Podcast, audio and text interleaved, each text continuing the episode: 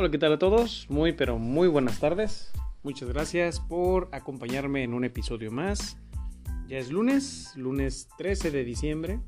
Nos encontramos aquí listos con información fresca y con puntos de vista que a través de las redes sociales se han ido dando a conocer las críticas, las opiniones y lo que se piensa de una periodista que hasta este momento ha sido muy polémica, controversial, eh, que tiene un carácter bastante determinado, un carácter eh, directo, sin pelos en la lengua, como se dice coloquialmente. Una, una investigadora que se ha dedicado a encontrar toda esa red de corrupción que ha existido en nuestro país y que sigue existiendo en nuestro país. Y que, pues bueno, en este siglo XXI, con todas las redes sociales y la tecnología que está a nuestro alcance, pues se da a conocer las opiniones, los puntos de vista, las críticas. Obviamente también hay una red de bots que están conspirando en contra de quienes en su momento están sacando información eh, verdadera, información clara, transparente, para pues también atacar por ese lado ¿no? al personaje. Y en este caso me estoy refiriendo a Anabel Hernández. Ya hemos anteriormente hablado de sus libros, hemos platicado de lo que ella ha compartido en estas investigaciones, hemos dado nuestro punto de vista de qué clase de persona eh, consideramos que es Anabel Hernández. Y pues obviamente en este ambiente de la democracia, de la libre expresión, de la libre opinión, del derecho a ejercer tu voz, eh, nos encontramos con diferentes tangentes. Y en esta ocasión, eh, Sabine Berman, Sabine Berman eh, le hace una pregunta pues muy clara y directa a Anabel Hernández en base a toda esa crítica y opiniones que han salido en las redes sociales.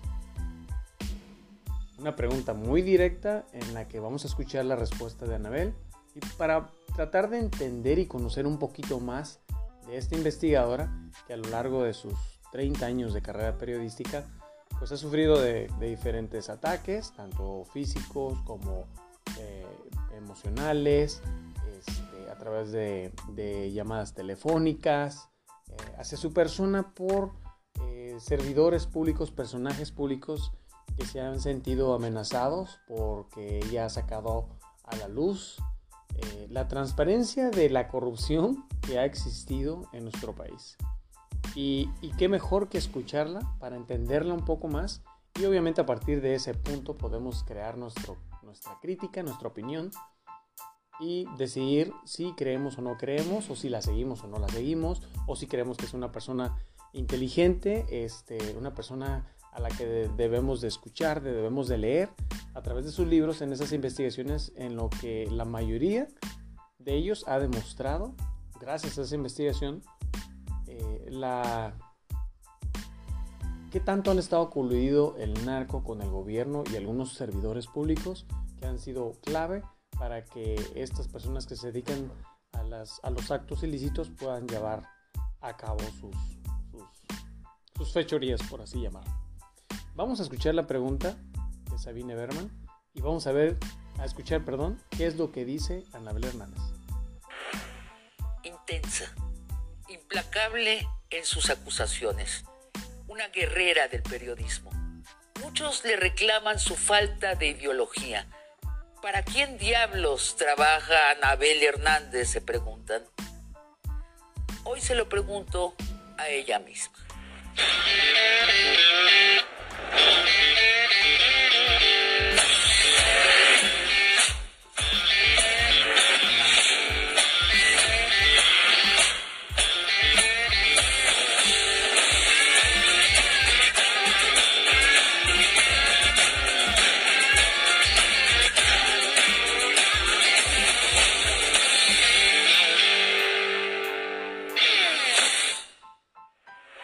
Hernández, hace unas semanas en el noticiario de Carmen Aristegui delataste que en las pasadas elecciones en Tláhuac, Morena compró votos. Allí, muy cerca de donde pasa la línea 12 del metro. Y luego diste a entender que los operadores de esa compra algo tenían que ver con el narcomenudeo, porque estaban operando en un local que era propio del narcomenudeo. La gente en redes eh, te linchó y te acusó básicamente de cooperar con la derecha y de golpear a la 4T. No te pregunto sobre la noticia en sí, que ya está dada, que ya diste y que además escribiste de una manera más larga y detallada. Pero te pregunto, ¿qué, qué te parece esta reacción de las redes? Bueno, antes que nada quisiera, quisiera comentarte que yo no tengo redes sociales, nunca las he tenido por cuestiones de, de seguridad. Y yo respecto a las reacciones eh, virulentas y, y, no virulentas, porque hubo de las dos, de las dos partes, eh, creo que yo no soy una persona, ni lo seré jamás, que esté abonando a la división y a la confrontación y a la, a la cadena de, de insultos que, que, se generan por un ambiente crispado, generado principalmente pues, por, por un por principal eh, divisor de, de, la sociedad mexicana que por desgracia se ha convertido en presidente de la República. Yo no voy a abonar a eso, creo que la gente tiene su derecho de expresarse como quiera expresarse. Eh, no estoy de acuerdo con algunos planteamientos, evidentemente, sobre todo cuando la gente no se informa, cuando la gente por desgracia no leyó el artículo, evidentemente no se tomaron la molestia de ir y ver el video que en su momento se transmitió ahí con Aristegui Noticias. Cualquier persona puede verlo, se publicó en el segundo miércoles después del 6 de junio, así que cualquiera puede ir y ver el video y tomar, tener su propia opinión un poco más amplia e informada. Anabel, pero yo te considero una persona que siempre ha estado en pro del cambio hacia la menor corrupción en el país. Presumo que tienes ideas afines a la izquierda de mayor igualdad. Yo te pregunto, cuando tuviste esta noticia en tus manos, recapacitaste, pensaste el daño que podía hacer a un cierto proyecto político o eso no cruza por tu mente? A, a, a ver, Sabina, yo soy una periodista de investigación, no soy porrista de nadie, nunca lo he sido. Mis, mis, mis simpatías eh, políticas me las guardo para mí y, basta. Es mi, es, mi, es, mi, es mi vida privada que lo puedo conservar para mí. Como periodista de investigación, estoy en la obligación de escuchar la información y de verificar la información, que es, lo, que es el mismo proceso que hago en cualquier tipo de información que reciba, pro o no pro, cuarta pro o no pro, pan, pro o no pro, no importa. No importa quién sea el personaje o la entidad que es centro de la noticia que estoy investigando, siempre sigo el mismo método. Y mi principal método es la duda sí, yo entiendo cuando, sobre todo ahora que estoy eh, distante de México, es posible que haya una serie de informaciones y aún estando cerca, si aún estando investigando ahí, ah, yo durante 20, casi 27, 26 años que llevo siendo periodista, evidentemente hay cosas que te llegan y después verificas, esto es falso, ni lo publico. Evidentemente yo hago un sistema, mi sistema de investigación ha sido exacto y acucioso hasta este momento, pues porque sigo una serie de reglas que yo misma me, me impongo a mí misma antes de publicar una información. Anabel, ya cuando hablé de esto es porque estaba convencida y porque había ido a verificar. Anabel, ¿nunca te has callado una noticia o has esperado que pase un cierto tiempo para que pierda la pólvora, se afloje de una noticia? No, yo no pienso, yo no, yo no, yo, yo no creo en esto, Sarmina. Mira, cuando es un poco similar a lo que el presidente de la República, que el partido en el poder actual, estuvo haciendo en los días previos a las elecciones. Había quienes decían que era equivocado, que era erróneo estar haciendo procesos judiciales que parecían muy express contra algunos servidores públicos de partidos de oposición por presuntos actos de corrupción. Yo, yo lo expresé también en su momento con Carmen Aristegui. Yo creo que si se trata de un tema de seguridad donde la vida de las personas está en peligro, donde es una situación de corrupción que puede generar graves riesgos para la población, porque de eso se trata. Aquí no estamos para proteger partidos políticos o proyectos políticos. Yo pienso que la, informa la información veraz y oportuna principalmente es para proteger a los ciudadanos y que puedan tomar decisiones más informadas. Ese es mi objetivo. Y así como en su momento dije, pues son criminales, si hay algún criminal que esté haciendo de las suyas en estados tan delicados, tan, tan, tan violentos, pues es mejor actuar inmediatamente, independientemente del tufo o no tufo político que puede tomar que puede pensarse una decisión política del tamaño que se estaba dando en aquel momento. Así que no, no, yo sí pienso que hay información que cuando es útil, cuando es necesaria, se debe dar en su momento. Así lo he pensado. Por supuesto, en el caso como periodista de investigación, hay información que tarda, tarda en madurar y tarda en confirmarse más que otra, pero eso ya tiene que ver con un proceso de investigación, no de censura o ¿Pero qué quiere decir útil? Eh, eh, eh, detengámonos en esta palabra, útil.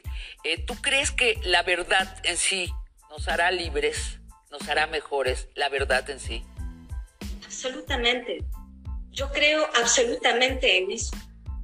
Mi vocación de periodista tiene que ver con una vocación mucho más íntima y personal de poder generar menos tal vez con información, un poco de justicia en este país donde hay una impunidad terrible. Más del, más del 96% de los crímenes que se cometen en México, grandes y pequeños, son impunes.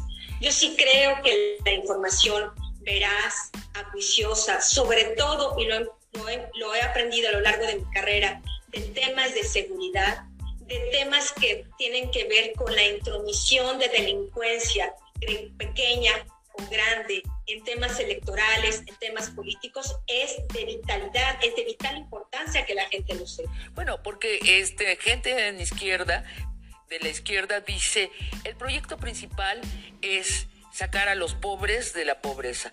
Todo lo demás, democracia, verdad, son este, caprichos burgueses. ¿Qué piensas de eso? Yo pienso que la principal función de cada gobierno, de cada lugar del planeta, debe ser mantener vivos a sus ciudadanos, no permitir que los maten todos los días y que haya masacres. Pienso que la principal valor de este, mundo, primero, es ser vivo. Si no estás vivo, no puedes ser ni pobre, ni rico, ni clase media, ni clase baja. Primero tienes que respirar. Y después de respirar, entonces se puede hablar de proyectos sociales, de cómo hacer mejor después depende de las corrientes políticas, de un modo o de otro, pero lo más importante es estar vivos, tener un país con personas vivas, ¿Y cómo, no un país de fosas clandestinas. ¿Y cómo asocias seguridad con verdad? Es lo que estás haciendo ahora. Y, no, solo, no solo yo eh, diría de seguridad y verdad, estamos de seguridad, por ejemplo, y pobreza. Por desgracia en este país, a quien más golpea la inseguridad con quien más se ensaña es con las clases más vulnerables económicamente hablando, es con las clases más vulnerables eh, eh, socialmente, eh, educacionalmente hablando. Lo he visto. Yo no estoy sentada en un escritorio contando números. Yo soy una periodista que ha ido a territorios del narco, que he ido a diferentes lugares de México, que he visto diferentes realidades. Y te puedo decir categóricamente esto, que no hay crimen más atroz, más violento, que más daña la raíz de nuestro país que el que se comete con las clases más vulnerables que tienen, por supuesto, menos, menos instrumentos para evitar la violencia, menos instrumentos para decirle no al narco, menos instrumentos para decirle para no consumir drogas, de estas cosas baratas que ahora se venden y que tanto envenenan a nuestra, a nuestra población. Entonces estamos hablando de que no solo estamos hablando de que la, la verdad y, y, nos hará, tiene que ver con el tema de seguridad, tiene que ver también con el tema de, eh, de, de la gente más desprotegida y la seguridad tiene que ver directamente con la gente más desprotegida. El 3 de mayo del 2011 denunciaste en Televisión Nacional, en el canal del Congreso, que el entonces secretario de Seguridad, el que entonces era el secretario de Seguridad Pública, Genaro García Luna, había contratado a policías federales para asesinarte, ofreciéndoles mejores puestos. Las palabras exactas que usaste fueron, eh, yo quiero denunciar desde esta tribuna que el secretario de Seguridad Pública Federal, Genaro García Luna, y su equipo siguen con la orden dada de matarme. Bueno, ¿qué tuviste que hacer inmediatamente después de que saliste del canal del Congreso? Bueno, Sabina, yo ya había levantado una denuncia ante la Procuraduría de Justicia del Distrito Federal por estas amenazas, por, estos, por este plan para asesinarme. En ese momento la Comisión Nacional de de, perdón, la, Comisión Nacional de Derechos Humanos también hizo, también levantó una queja ante ellos y tomó las decisiones pertinentes.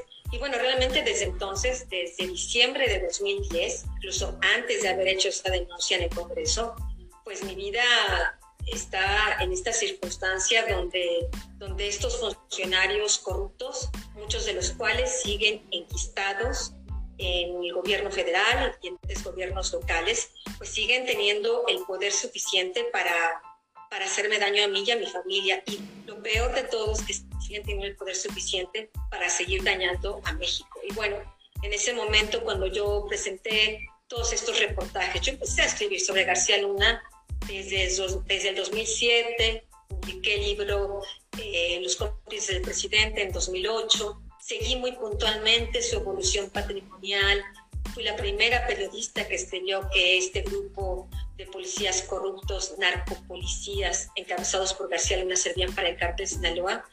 Recuerdo reacciones virulentas, un poco como lo que vemos como lo que vemos ahora. Así que es mejor no atender esas, esas, esas reacciones violentas, sino más bien seguir continuando con la línea de Ana Anabel, de vez en cuando te voy a hacer así, porque tienes un largo aliento de narradora periodística y entonces yo te quiero desviar del relato que ya tienes para hacerte algunas preguntas puntuales.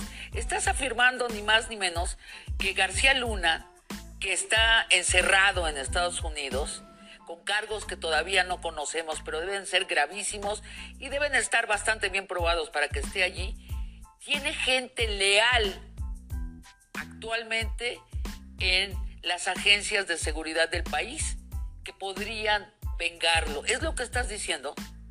Es correcto. Y lo sabe es la por eso que Tomás, Es por eso que Tomás Herón, el autor de, la, de las torturas y de la infamia que ocurrió en Iguala de haber ocultado la verdad, es por eso que está prófugo, porque todos sus amigos que son parte del grupo de Genaro García Luna están en la ya Fiscalía General eh, eh, de la República y están, por ejemplo, en áreas de diversos estados de la República, por ejemplo, el Distrito Federal, el señor Omar García Harfuch, el jefe policíaco de Claudia Sheinbaum, es un hombre que es parte de ese grupo criminal de policías. Y lo ahí creció. A ver, y te lo pregunto, ¿lo sabe la secretaria de Seguridad? ¿Sabe no solo lo sabe, No solo lo sabe, Sabina. Yo le publiqué hace poco documentos donde este jefe policíaco, Omar García Carpuch, reprobó todos sus exámenes de confianza que tuvo que haber pasado a la Policía Federal. En el polígrafo le descubrieron que había mentido y que tenía relaciones con el crimen organizado. Están los exámenes, los publiqué. Fue noticia. Claro que lo A ver, entonces... Como en aquel entonces, como en aquel entonces García Luna. No puede decir Calderón no lo sabía. Se, le, se publicó, estaban los documentos. Hoy Claudia no puede decir, no me di cuenta, pues no pueden decir. A ver, pero pueden decir Anabel Hernández miente y tiene sus intereses propios. Déjame preguntarte, la secretaria de Seguridad actual, está protegiendo activamente a este grupo y déjame comprender cuál sería su motivación. Bueno, yo no estoy hablando de la Secretaria de Seguridad Pública Federal, yo no estoy hablando de ella, estoy hablando directamente del Secretario de Seguridad Pública del Distrito Federal, que no depende, como tú bien sabes, de la Secretaría Federal. El Secretario de Seguridad Pública del, del Distrito Federal, de Seguridad Ciudadana, como se le llama ahora, fue nominado por la propia Claudia Sheinbaum. no depende ¿por qué? De Manuel, no depende de la nueva secretaria. ¿Por qué Claudia Sheinbaum este, lo protegería? Esa es una buena pregunta que hay que hacerle a ella. Especula un poco para que entendamos estos niveles de la inseguridad en el país, ¿no? No, Sabina, discúlpame. Yo creo que es muy sensible especular sobre estas cosas. Si yo tuviera una respuesta, te la daría. Yo no tengo una, la estoy buscando, la estoy buscando pero aún no tengo una certeza como para poder responder esa pregunta. ¿Y cuáles son tus intereses propios? ¿Para quién trabajas, Anabel Hernández? No me contestes ahora. Vamos a un corte y a la vuelta me contestas, por favor. Una noticia donde golpeas. ¿Quieres saber realmente para quién trabajo? Trabajo para dos entidades importantes. Trabajo para México, porque está ahí realmente mi alma, están ahí mis raíces y yo haría cualquier cosa que esté en mis manos y en manos de un contexto legal para poder contribuir a que mi país sea un país mejor. Y trabajo para Anabel Hernández, porque si yo no hiciera esto, porque si yo no buscara la verdad, no sería yo, me estaría traicionando a mí misma. Anabel, publicas para Deutsche Welle ahora y estás en el programa de Carmen Aristegui. ¿En qué otros medios trabajas? No, trabajo, trabajo de fijo. Yo soy freelance.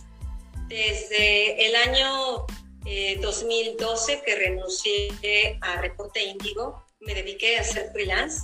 Empecé a colaborar eh, de manera externa para Revista Proceso y para Reforma. Y he publicado artículos en Le Monde, en The Guardian, en La República, de un periódico de Italia, en Stampa, otro periódico de Italia. He publicado artículos en una organización no gubernamental que se llama Libera, una organización antimafia que trabaja en todo el mundo.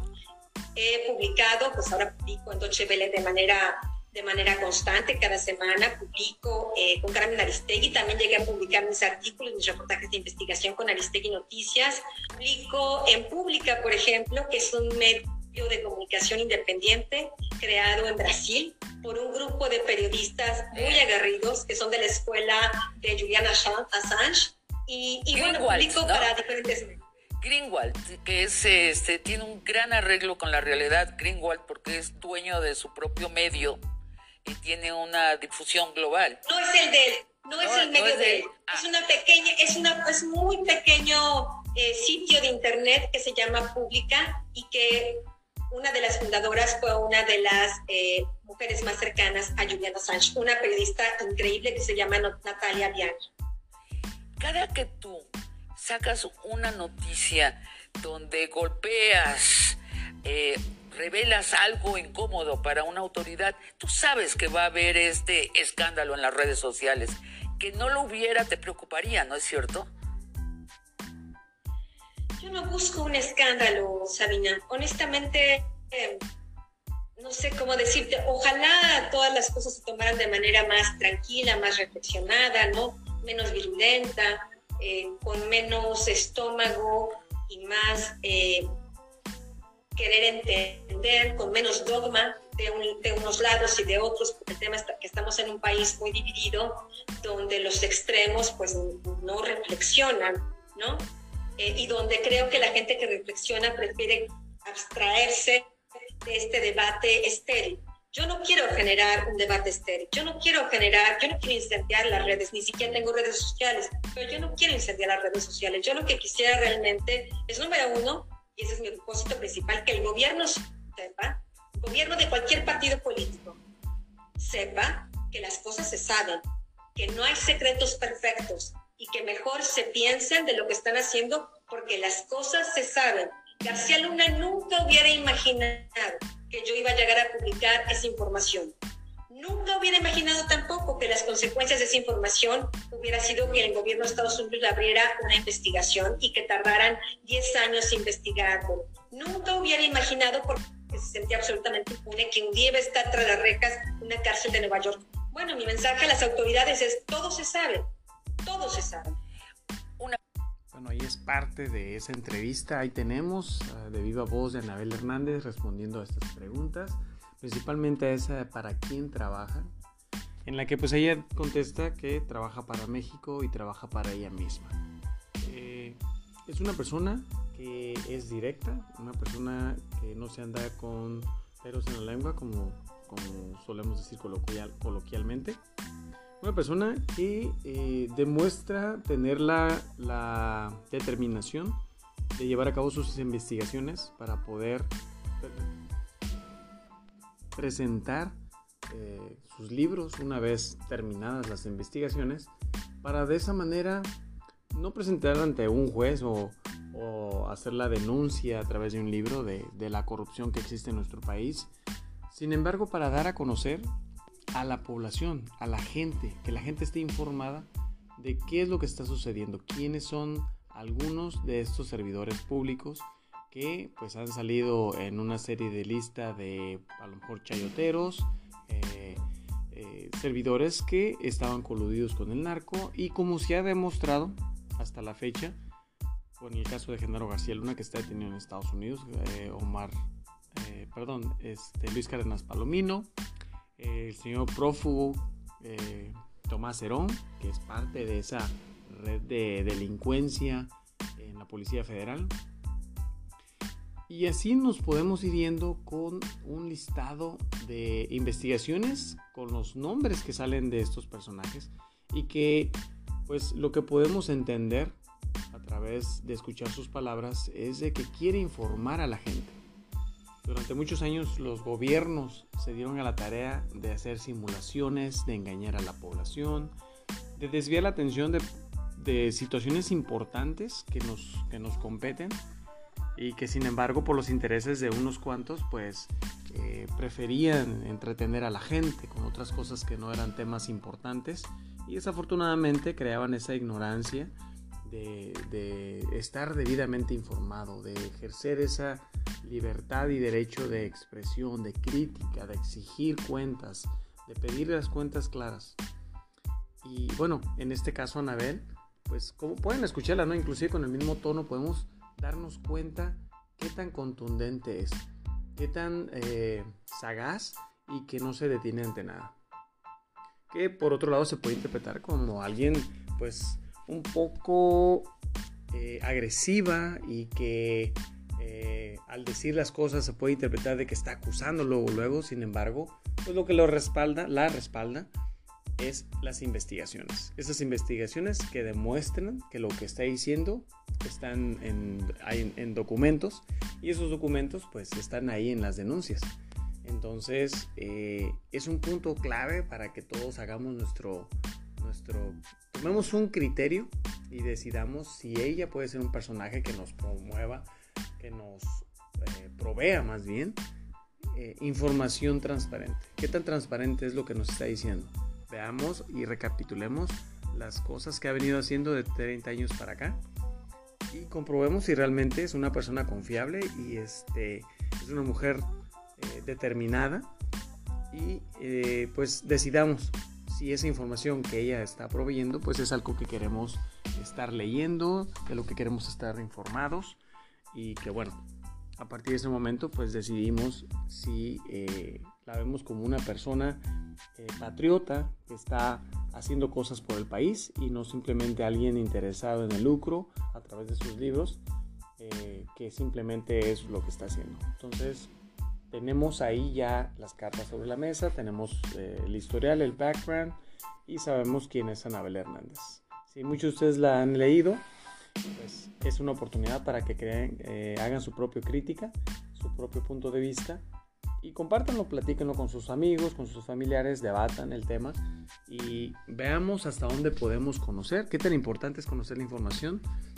Y pues bueno, eh, yo creo que lo que buscamos es tener un país más democrático, un país en el que la transparencia sea el común denominador y pues que México esté mejor. Obviamente es una de las principales metas. Muchas gracias nuevamente a todos ustedes, gracias por haber estado aquí conmigo. No dejen de estar en sintonía. Nos vamos a escuchar en el próximo episodio. Cuídense mucho. Me despido de ustedes. Hasta la próxima.